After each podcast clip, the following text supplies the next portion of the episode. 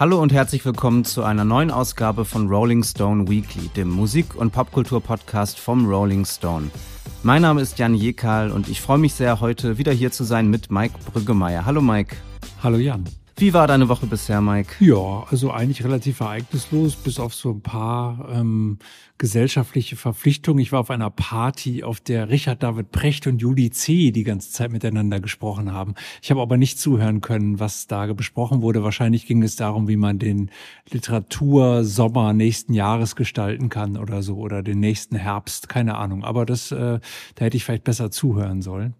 Ansonsten habe ich noch eine große Zunge gesehen über der Stadt ähm, gestern oder vorgestern in der Nähe vom Alexanderplatz, die wohl das neue Rolling Stones Album ankündigen soll.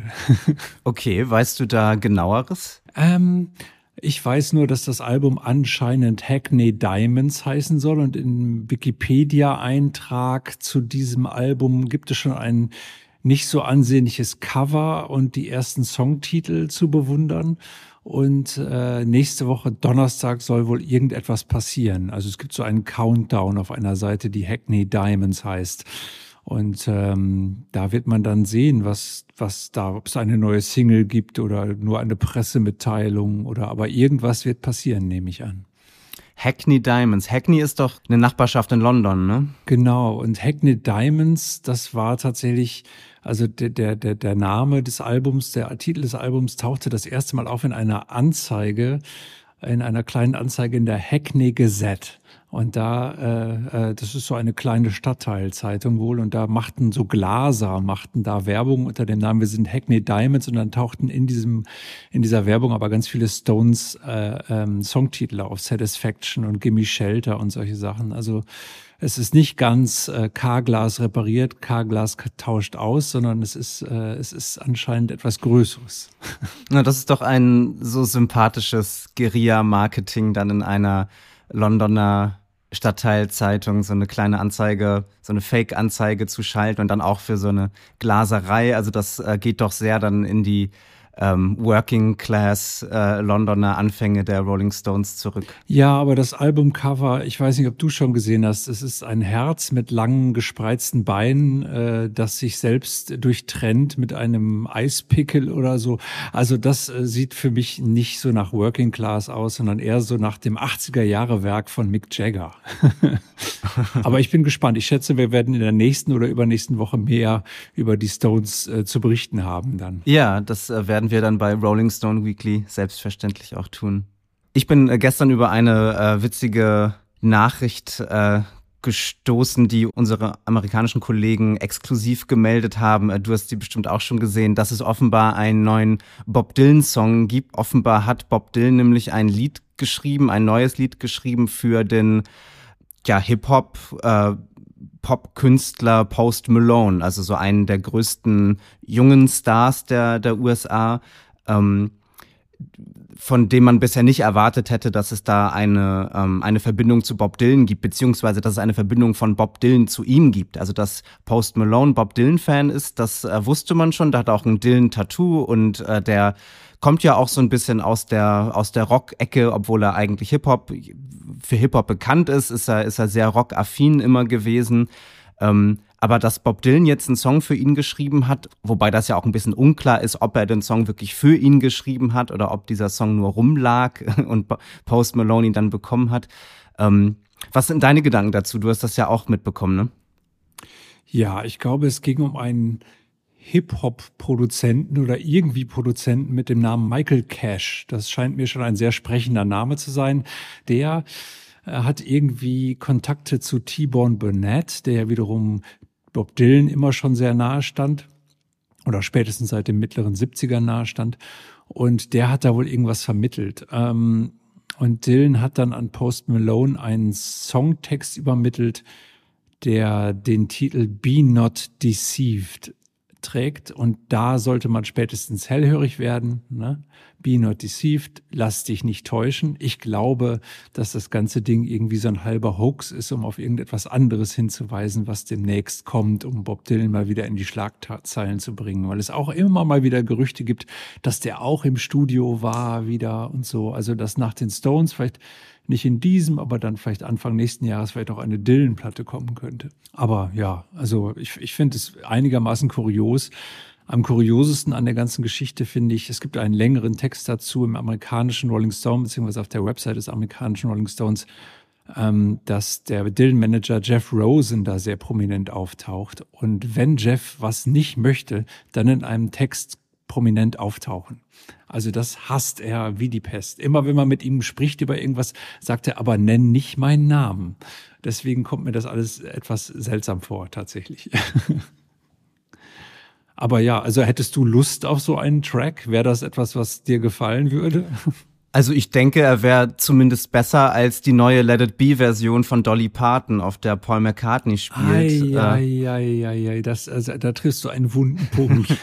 Ach ja, ich, also ich, ich mag Post Malone schon, schon gerne, muss ich sagen. Ich glaube, wenn der vor, also vor 20, 30 Jahren oder eher vor 30 Jahren erfolgreich geworden wäre, dann wäre er halt total ein Grunge-Held geworden und total ein Gitarrenrocker und ein Rockmusiker. Und aber weil er eben äh, ähm, weil er eben so jung ist, wie er ist, äh, ist er zu einer Zeit populär geworden, als eben Hip-Hop so die dominante Form war. Und einer seiner größten Songs heißt ja auch Rockstar. Das ist aber ein Trap-Song.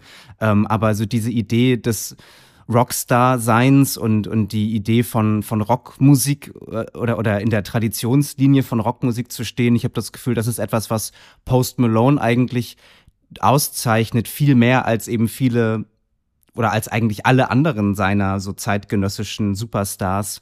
Deswegen kann ich das mir schon sehr gut vorstellen. Ähm, und ich finde es schade, also offenbar haben sie ja angefangen, dieses Lied aufzunehmen oder Post Malone war in den Catskills in einem Studio. Bob Dylan war nicht da. Offenbar hatte Post Malone ein bisschen gehofft, dass Dylan da auch auftauchen würde. Das ist aber nicht äh, passiert.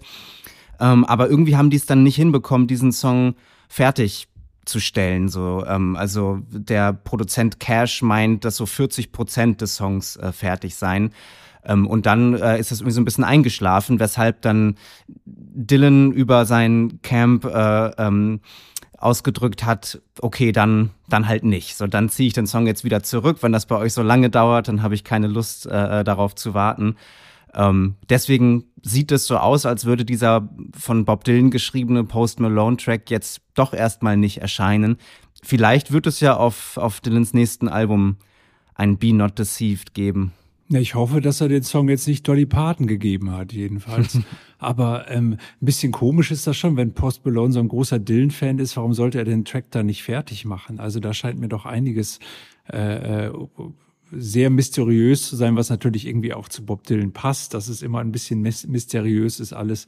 Ähm, aber dass er in die, um das Wort nochmal zu verwenden, was in, in die Trap, also nicht in den Trap, sondern in die Trap geht und sich von, von jungen KünstlerInnen äh, ähm, äh, da äh, covern zu lassen und für die Songs zu schreiben, kann ich mir auch irgendwie nicht so richtig vorstellen. Also es, mir, mir, mir ist das alles sehr, aber ich bin gespannt. Vielleicht gibt es im nächsten Jahr auch ein, ein Duettalbum von Post Malone und Bob Dylan und wir wundern uns alle sehr. Also er hat ja schon mal, Post Malone hat ja schon mal gesagt, dass er mit äh, Bob Dylan schon mal ein paar Worte gewechselt hat und dass das auch sehr, sehr freundlich äh, und sehr herzlich war. Das lässt sich auch nicht weiter überprüfen. Der Dylan wurde dazu nicht, äh, hat sich dazu nicht befragen lassen zu seiner Freundschaft mit äh, Post Malone. Aber wer weiß. Ja, äh, also es könnte, das könnte noch ein heißer Herbst werden.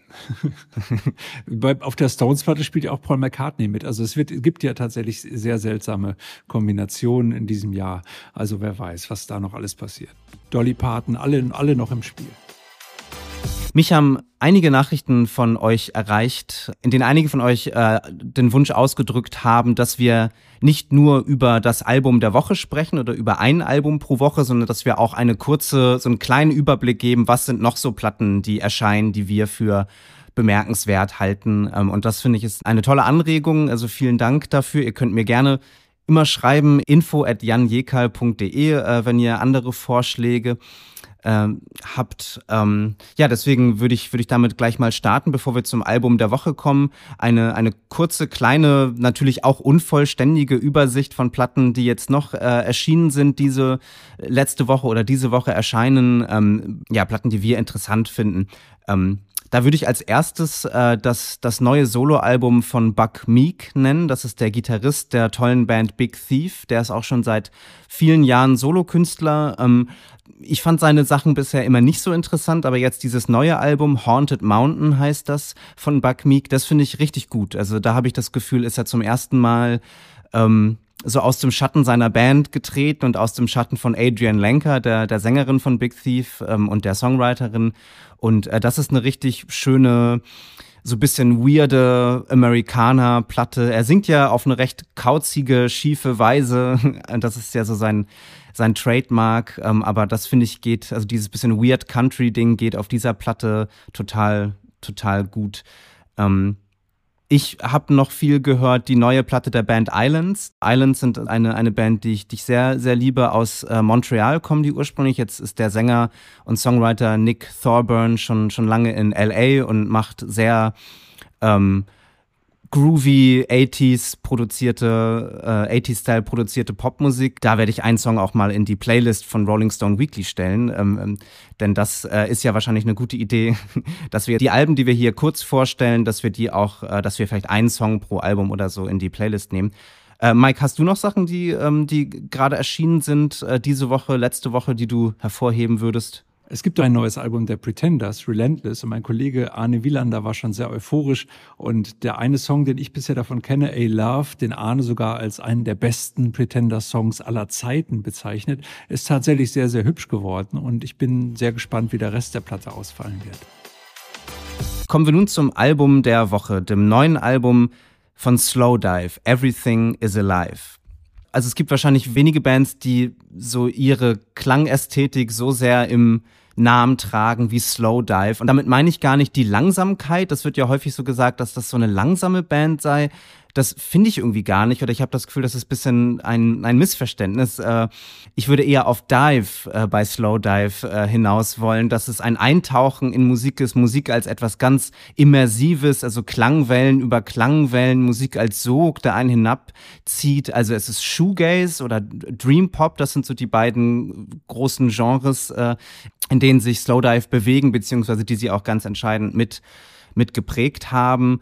Ähm, also äh, Gitarren, die in mächtigen Hallräumen verzerrt sind, äh, alle möglichen Effekte auf Gitarren, so dass dann wirklich so ein allumfassender, riesiger, deeper Sound entsteht. Äh, die zentrale kreative Kraft bei Slowdive äh, ist Neil Halstead, der, der Gitarrist und Songwriter. Äh, der hat die Band ähm, mit seiner Schulfreundin Rachel Goswell gegründet in den späten 80er Jahren. Da waren die beiden 19 und 18 Jahre alt. Wirklich irre, wie, wie jung die waren. Äh, beide, beide singen und spielen Gitarre. Es gibt noch einen dritten Gitarristen, Christian Saville, ähm, Nick Chaplin am Bass und Simon Scott an den Drums. Ähm, das so wichtigste Album der Band, ähm, da sind sich eigentlich alle einig, ist Souflaki von 1993, was so als ein Essential Shoegaze-Album eigentlich gilt. Äh, das erste Album Just for a Day ist von 1991, ähm, wobei ich da eigentlich finde, dass die, dass die EPs die interessanteren sind, äh, dass so die Albumtracks eigentlich gar nicht die sind, die so den Sound der Band am besten einfangen. Es gibt noch ein äh, drittes und letztes Album aus so der ersten Phase der Band von 1995, Pygmalion. Ähm, und äh, danach ähm, haben, hat sich die Band erstmal aufgelöst, beziehungsweise wurde zu Mojave 3, wo Goswell und Halstead dann etwas äh, akustischer beeinflusste Musik gemacht haben. Ähm, was bei Slowdive ganz interessant ist, dass sie, also sie waren dann eigentlich ab Mitte der 90er Jahre nicht mehr, ähm, nicht mehr zusammen, äh, äh keine, keine aktive Band mehr und ihr Einfluss und ihre Bedeutung wuchsen in dieser Zeit nur. Also ähm, junge Bands haben sie entdeckt, Bands wie Beach House oder Dive, also die dann so den Dream Pop Sound, den Shoegaze Sound wiederbelebt haben, die sich eindeutig auf Slowdive bezogen haben. Ähm, obwohl, obwohl ja Slowdive schon lange nicht mehr zusammen waren und auch gar nicht zu ihrer aktiven Zeit so dieses Level an Wertschätzung erfahren haben, würde ich sagen, als es dann später ihnen zuteil wurde. Ähm, sie sind dann zurückgekehrt. Nach, nach mehr als 20 Jahren Pause haben sie 2017 ein neues Album veröffentlicht, äh, was einfach Slowdive hieß, was, was eine richtig gute Platte ist, also eine, eine viel bessere, als man, als man von einer Band, die seit 20 Jahren getrennt war, hätte erwarten können. Und jetzt Everything is Alive ist äh, das zweite der, der Comeback-Phase von Slowdive. Äh, wie, Mike, bevor wir über das neue Album sprechen, wie ist denn so deine Geschichte mit, mit Slowdive und vielleicht so mit dem Shoegaze-Sound insgesamt? Äh, kannst du dem was abgewinnen? Ja, ich bin kein Shoegazer, das kann ich sagen, aber ich habe durchaus große Sympathien dafür. Ich fand es allerdings theoretisch immer interessanter, als äh, es mir dann tatsächlich anzuhören. Also ich fand diese Idee, die eigentlich zum ersten Mal so wahrscheinlich bei The Jesus and Mary Chain wirklich aufkam, ähm, sowas wie so die die scheinbare Naivität und Unschuld der Beach Boys zu verbinden mit dem Sündigen von Velvet Underground oder so und also quasi die, die, die, die, die Melodien zu verstecken, dass die wie so eine Geheimschrift erst sichtbar werden, wenn man die Platte ganz oft gehört hat und auf einmal hat man das Gefühl, es ist eigentlich eine 60s Pop-Platte, weil man diese Gitarren irgendwie fast ausblendet oder, oder es so schön findet, darin zu schwimmen, aber gleichzeitig eben diese Melodien zu haben. Das fand ich immer interessant. Aber ähm, je öfter ich diese Platten gehört habe, desto leider wurden mir dann leider auch diese Melodien. Also ich hatte das Gefühl, die sind dann doch immer so simpel gewesen, dass ich dann am Ende dachte, ach ja, dann höre ich doch lieber wieder die Beach Boys. Also ich weiß, ich war, war nie so ein richtiger Fan, aber ich war großer Fan von Mojave 3 tatsächlich, also der, der Slowdive Intermission Band in gewisser Weise. Die haben eine Platte gemacht, ich glaube, es muss so 2001 gewesen sein, die hieß Excuses for Travelers und das war quasi meine, meine, mein Soundtrack zum Ende meines Studiums und zum Beginn meiner Arbeit beim Rolling Stone. Ähm, die habe ich sehr, sehr viel gehört. Eine äh, früher sagte man, glaube ich, traurige junge Männerplatte, obwohl auch Rachel Gothwell auf der Platte sehr schön singt. Daraufhin habe ich mir tatsächlich auch noch mal ein paar Slowdive-Sachen angehört und muss sagen, dass Souflaki tatsächlich eine Platte ist, die mir immer noch gut gefällt. Ähm, ja, also ich bin kein Shoegazer, aber ich habe große Sympathien dafür. Wie ist es denn bei dir? Ähm, na, ich bin eher über über die Bands, über die jüngeren Bands, die ich, die ich äh, vorhin genannt hatte, also Beach House und Dive zum Beispiel. Und ich muss sagen, mir ist jetzt gerade zum ersten Mal aufgefallen, dass die Band Dive ja das Wort Dive in ihrem Namen hat, das auch in Slow Dive vorkommt. Und, und die waren eine meiner Lieblingsbands so in den so Mitte der der zehner Jahre. Ich mag die immer noch total Dive. Ähm, und also das es waren dann halt eher so die Shoegazer der zweiten oder dritten Generation, ähm, die mir dann so gut gefallen haben und mit denen ich richtig viel anfangen konnte. Ähm, ich muss sagen, Slowdive war immer eine Band, die ähm, aus welchen Gründen auch immer ich so ein bisschen irgendwie übersehen hatte oder mit der ich mich nicht so viel beschäftigt hatte. Und jetzt ähm, als Vorbereitung auf diese Folge bin ich nochmal tiefer eingestiegen in das, in das Werk und gerade in so die frühen Sachen und eben auch die EPs, von denen ich vorhin auch gesprochen hatte. Und, und denen konnte ich wirklich richtig viel abgewinnen. Also ich muss sagen, ich mag Souflaki auch total, aber noch mehr mag ich, mag ich die Tracks, ähm, die auf der Reissue, also bei Spotify kann man äh, auch die ganzen Deluxe Editions hören, wo dann eben so die B-Seiten von damals sind und, und die Songs, die nicht veröffentlicht veröffentlicht wurden. Und da sind auch so aus, aus Souflaki-Zeiten richtig tolle Sachen dabei. Also richtig ähm, experimentelle, schöne, weirde Loops und, und so Gitarrenkonstrukte. Ich muss leider sagen, mit dem neuen Album bin ich irgendwie nicht, also vielleicht brauche ich einfach noch mehr Zeit mit dem. Ich habe das jetzt für die letzten drei, vier Tage viel gehört. Vielleicht hat das noch nicht, nicht ausgereicht, aber da finde ich bisher eigentlich gar nicht rein. Wie geht's dir?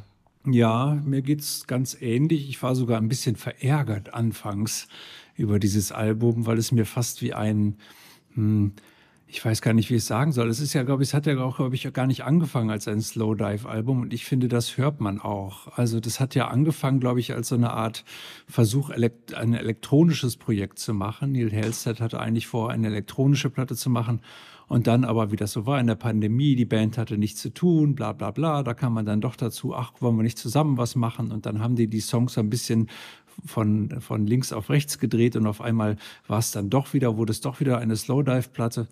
Ähm, aber irgendwie auch nicht. Also ich habe das Gefühl, diese Platte hat ist mir zu clean. Also es gibt sehr viele, also es gibt natürlich wieder so diese ein einlullenden Gitarrenströme auf der Platte, aber dann gibt es auch immer wieder so Passagen, die tatsächlich so nicht ambient, also ein bisschen ambienthaft vielleicht klingen, aber eben vor allem sehr, sehr clean klingen. Also das Gegenteil von dem, was ich an Slowdive eigentlich mag.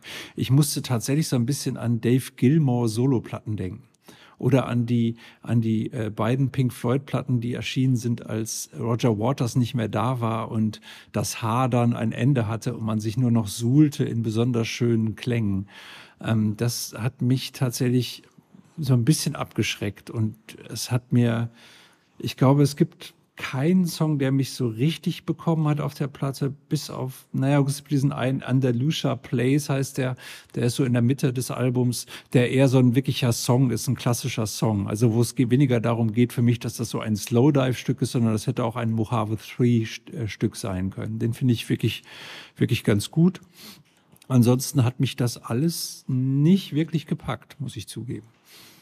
Ja, es geht mir, geht mir ähnlich. Ich finde auch, dass der, ähm, ich glaube, Andalusia Plays, ich glaube, er singt das Wort Andalusia an einem Punkt, ähm, das mag ich auch. Ähm, das ist für mich auch ein, ein Standout-Track auf jeden Fall von der Platte. Das ist ja auch ein Song, bei dem der Gesang so richtig nah und überhaupt nicht verhallt oder so ist und auch etwas sehr Eindringliches hat. Also der ist auch ein bisschen geflüstert, da eben so ganz nah am Mikrofon und, und ganz trocken. Den mochte ich total.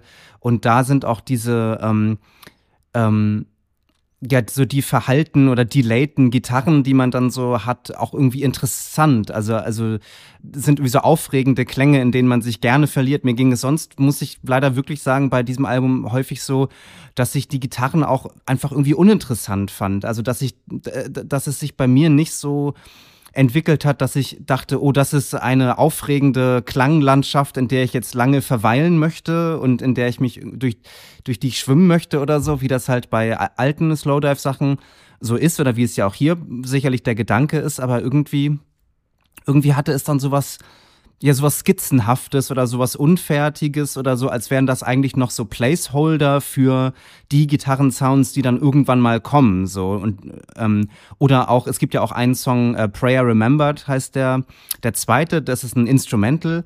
Ähm, bei dem ich die ganze Zeit dann irgendwie darauf gewartet habe, dass jetzt der Gesang mal anfängt oder so. Also das, äh, der Song wirkt so, finde ich, als, als hätte, als hätte man irgendwie beim Mastern versehentlich die Gesangsspur gemutet, so, und dann wäre nur noch das Instrumental übrig geblieben, äh, obwohl eigentlich der Gedanke war, dass da drüber gesungen wird.